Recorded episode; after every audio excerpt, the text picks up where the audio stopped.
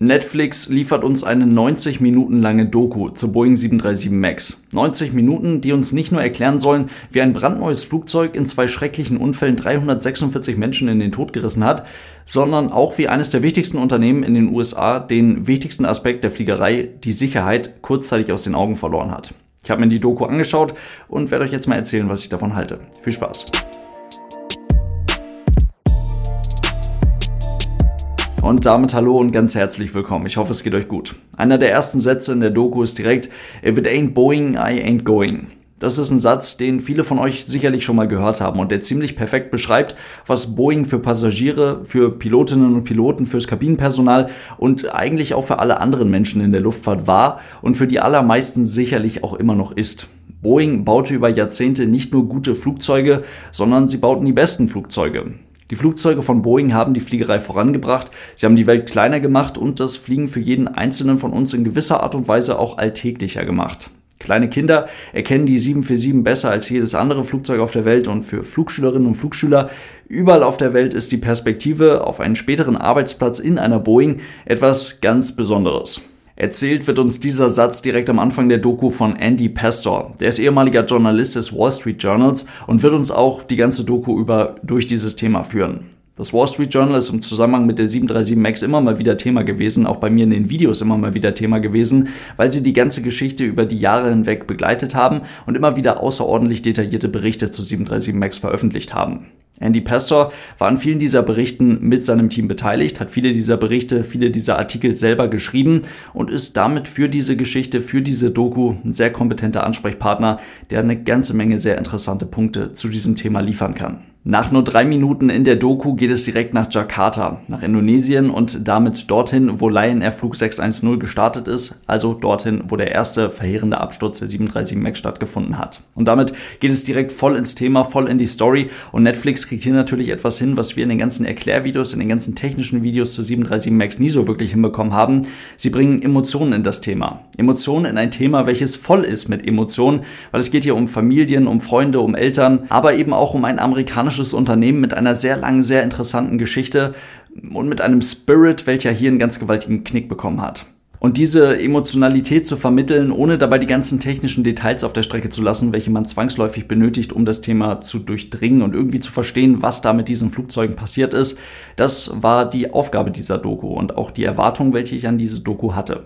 Nach dem Absturz von Lion Air Flug 610 wird erstmal recht ausführlich über Spekulationen berichtet, welche im Nachhinein nach diesem Absturz in den Medien stattgefunden haben und welche alle ziemlich deutlich in eine Richtung gingen. Es ging nämlich um die Frage, ob Lion Air denn überhaupt eine sichere Fluggesellschaft ist. Schließlich war die Fluggesellschaft, so wie alle anderen indonesischen Fluggesellschaften, bis 2016 und teilweise auch noch bis 2018 in den Vereinigten Staaten und auch in der Europäischen Union auf der sogenannten Blacklist. Also die Fluggesellschaft durfte keine Ziele in den Staaten bzw. in der Europäischen Union anfliegen. Grund dafür ist ein unterdurchschnittlicher Safety Record, also letztendlich eine einfach nicht ganz gut aussehende Vergangenheit der indonesischen Luftfahrt im Allgemeinen und eine nicht viel besser aussehende Vergangenheit der Fluggesellschaft Lion Air. Und somit wird ernsthaft über die Inkompetenz der Piloten spekuliert und das wenige Tage nach dem Absturz dass hier das Flugzeug überhaupt eine wichtige Rolle spielen könnte oder dass das Flugzeug hier vielleicht sogar schuld an diesem Absturz sein könnte,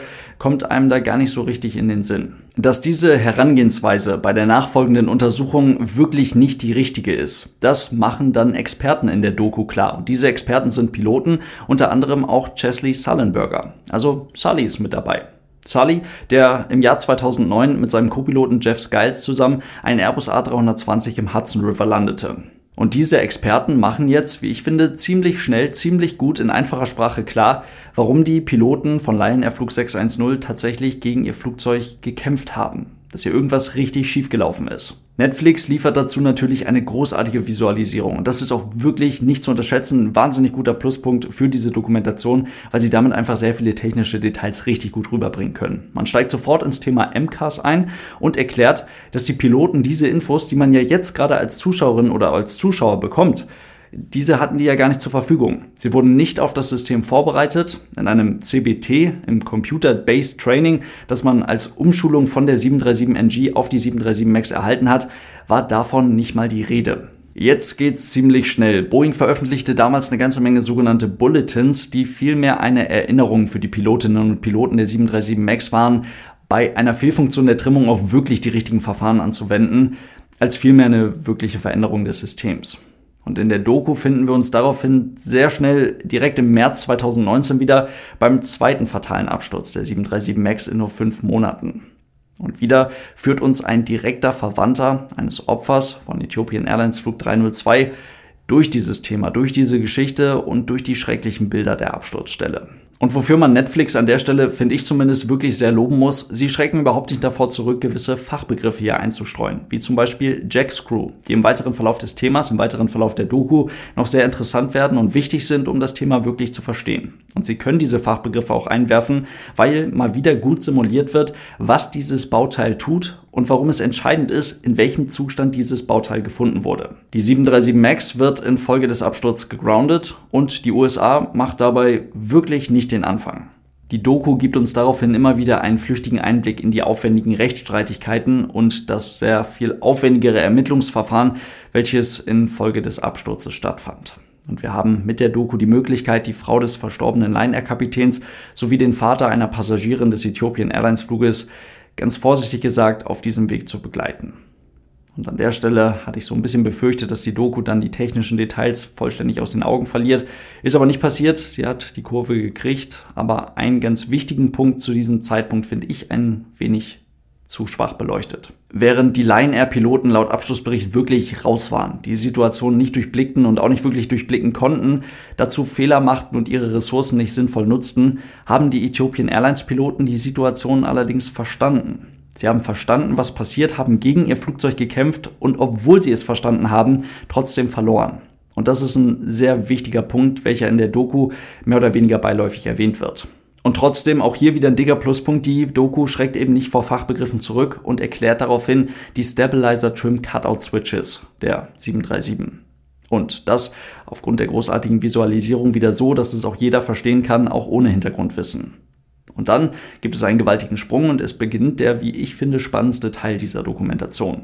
Netflix rollt die Boeing-Geschichte der letzten Jahrzehnte in einem Gespräch mit ehemaligen Mitarbeiterinnen und Mitarbeitern auf, zeigt dabei ziemlich beeindruckende Bilder und erklärt sehr ausführlich, wie Boeing an zahlreichen amerikanischen Errungenschaften beteiligt war und wie eine stolze Familie aus Mitarbeiterinnen und Mitarbeitern unter dem Aspekt oder unter dem Punkt Safety First wirklich großartige Flugzeuge gebaut haben. Und wie ein Zusammenschluss mit McDonnell Douglas 1996 all das grundlegend veränderte. Mitarbeiterinnen und Mitarbeiter arbeiteten von nun an scheinbar nicht mehr an den Flugzeugen des Unternehmens, sondern am Aktienkurs. Und Boeing geht daraufhin nach Chicago, weg vom eigentlichen Flugzeugbau in Seattle. Wenig später überholt Airbus erstmals den amerikanischen Konkurrenten. Die Boeing 787 kommt auf den Plan, wird entwickelt und gebaut nach zumindest laut Aussage der Mitarbeiterinnen und Mitarbeiter nach falschen Prioritäten und Airbus bringt den A320 Neo.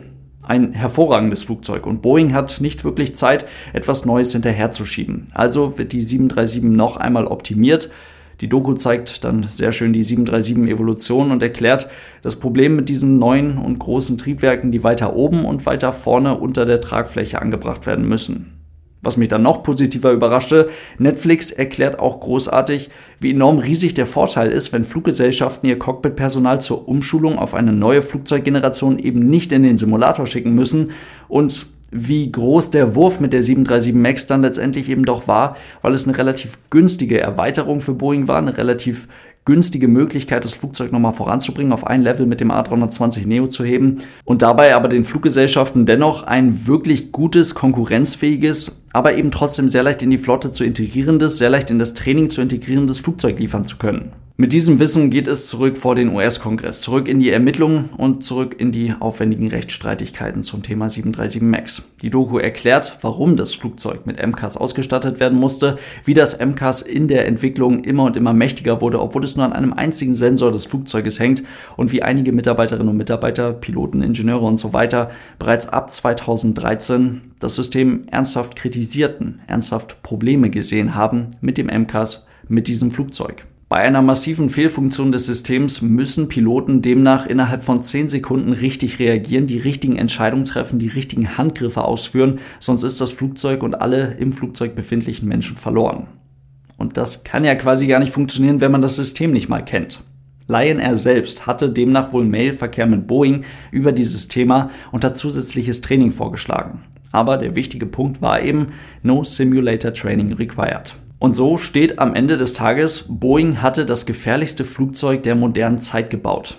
Und das ist erstmal ein ziemlich dickes Statement, was die Doku da abliefert. Die Maschine wurde überarbeitet und darf heute wieder fliegen, aber sie ist eben das perfekte Beispiel für ein hochkomplexes Produkt, bei dem Geld vor Sicherheit und Qualität stand.